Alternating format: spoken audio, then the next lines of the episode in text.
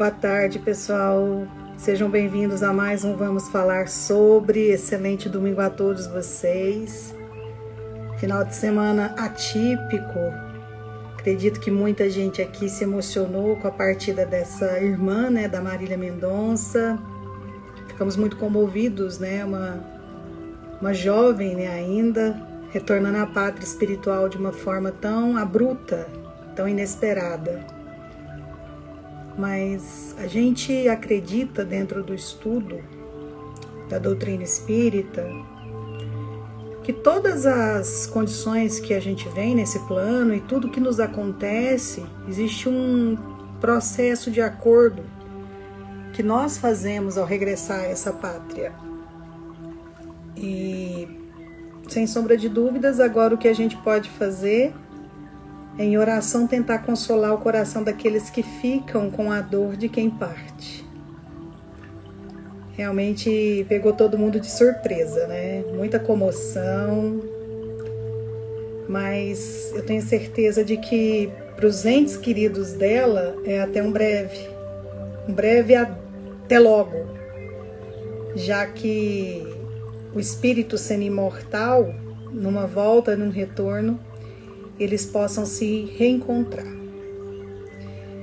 E voltando a tratar de Peixotinho, que também, não por um acaso, perde uma filha com um ano de idade, Araci, que era muito apegada a esse pai.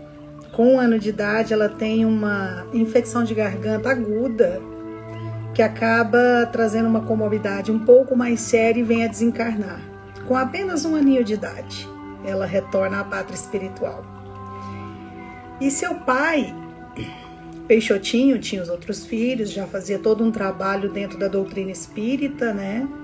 Já homem adulto, pai de família. É, tem até uma história que é muito interessante. Que ela, mesmo depois de desencarnada e ainda um espírito que aqui se fazia numa situação de criança, ajuda o pai de, um, de uma forma muito leve e sutil a abandonar um vício que Peixotinho tinha, que era o tabagismo, ele era fumante. E ele relata que todas as vezes que ele levava o cigarro para acender, ela se fazia presente na frente dele e dizia para ele, fazia com o dedo que não, que não era para que ele fumasse. E assim ele largou o vício do cigarro. E tem outras inúmeras histórias, né, de ajudas, não só de Araci e de outras grandes personalidades, outras outros grandes espíritos já no plano espiritual que vieram ajudar ele nesse trabalho de acolhimento e de amorosidade aqui no plano físico. Peixotinho, como vocês bem sabem, a gente vem tratando ao longo dessas cápsulas, descobre a sua mediunidade, que é uma mediunidade de efeito físico muito forte. Ele atende num centro espírita já depois de ter constituído toda a consciência do seu espírito, de todo o trabalho que ele havia se acordado a fazer aqui nesse plano, nesse seu retorno ele começa a trabalhar em casas espíritas, né, atuando como um, um médium de efeito físico, na doação de ectoplasma, em tratamentos diversas comorbidades. E ele também tinha por hábito, junto com, com Baby, sua esposa, de acolher a quem chegasse na cidade e porventura não tivesse para onde ir, essas pessoas ficavam na casa dele para que fossem tratadas espiritualmente e, eventualmente, se caso tivesse interesse também de procurar outros médicos para fazerem os tratamentos simultâneos. E certa vez é, chega à casa dele uma moça já com um tumor, um câncer muito avançado no estômago. E veio porque ficou sabendo de algumas curas que houveram acontecido ali naquela naquela cidade e que tinha um médium que estavam fazendo esses trabalhos e que tinha um médium específico que tinha ajudado algumas pessoas a curarem, melhorarem as suas doenças. E assim ela fez, veio da fazenda, moça muito simples, chegou à casa de Peixotinho, pediu alojamento e ali ela ficou por três anos. fazendo esse tratamento para poder auxiliar na cura desse tumor. E assim foram várias outras pessoas que procuraram ele dentro da sua casa e que podia depois disso serem tratadas dentro do centro com os tratamentos espirituais. E tem um caso que é muito interessante, que um dia é, ele ele muito muito calado, muito reservado, chega no quartel onde ele era lotado, ele era militar. Seu capitão chega para ele e diz: Peixoto, é, você podia ir ver essa sua tosse, essa sua falta de ar, porque ele tinha um problema de asma muito grave, crônico. Fiquei sabendo através de uns amigos que existe um médium aqui na cidade que tem feito curas e que tem ajudado pessoas que têm o procurado. Ele ficou calado, ouviu atentamente o que o capitão disse, mas não teve coragem de dizer que esse médium do qual o capitão falava era ele.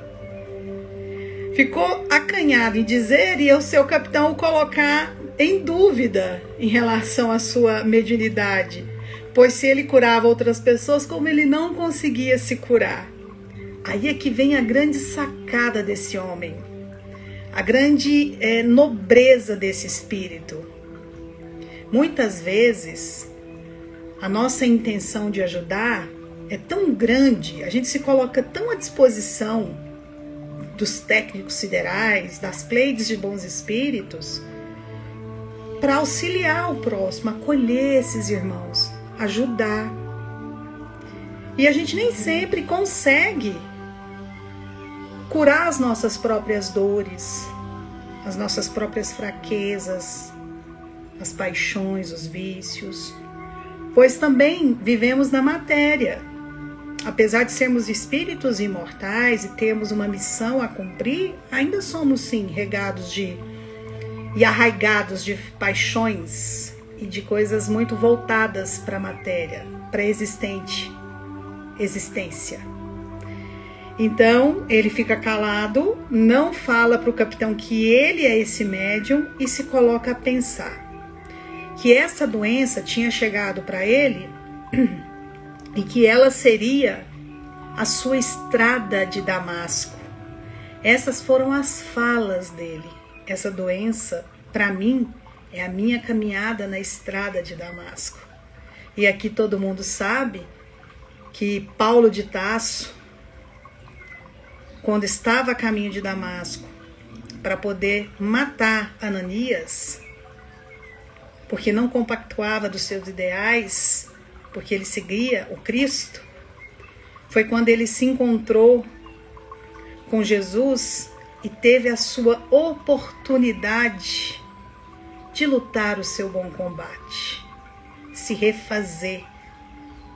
Aproveitou para se reconectar com a centelha divina que habitava dentro dele, que aliás habita dentro de cada um de nós. Espero que vocês estejam gostando da história de Peixotinho, esse grande médio de efeito físico que nos deixou um legado maravilhoso de trabalhos coesos, de, de ter aberto, né, para o mundo acadêmico, para os cientistas, né, a intenção de estudarem, né, a para, para, para psicologia, né, para poder entender um pouco dessas desses efeitos mediúnicos, né, essas, esses grandes efeitos que a ciência até pouco tempo ainda insistia em dizer que existia uma causa que não fosse a existência de uma vida extrafísica. Excelente domingo a todos. É, que vocês tenham uma semana abençoada e a gente volta a se falar no próximo final de semana, já quase encerrando a trajetória de Peixotinho e, claro, dando continuidade, trazendo uma nova personalidade para essa nossa roda de conversa sobre a doutrina espírita. Grande abraço. Tchau, tchau.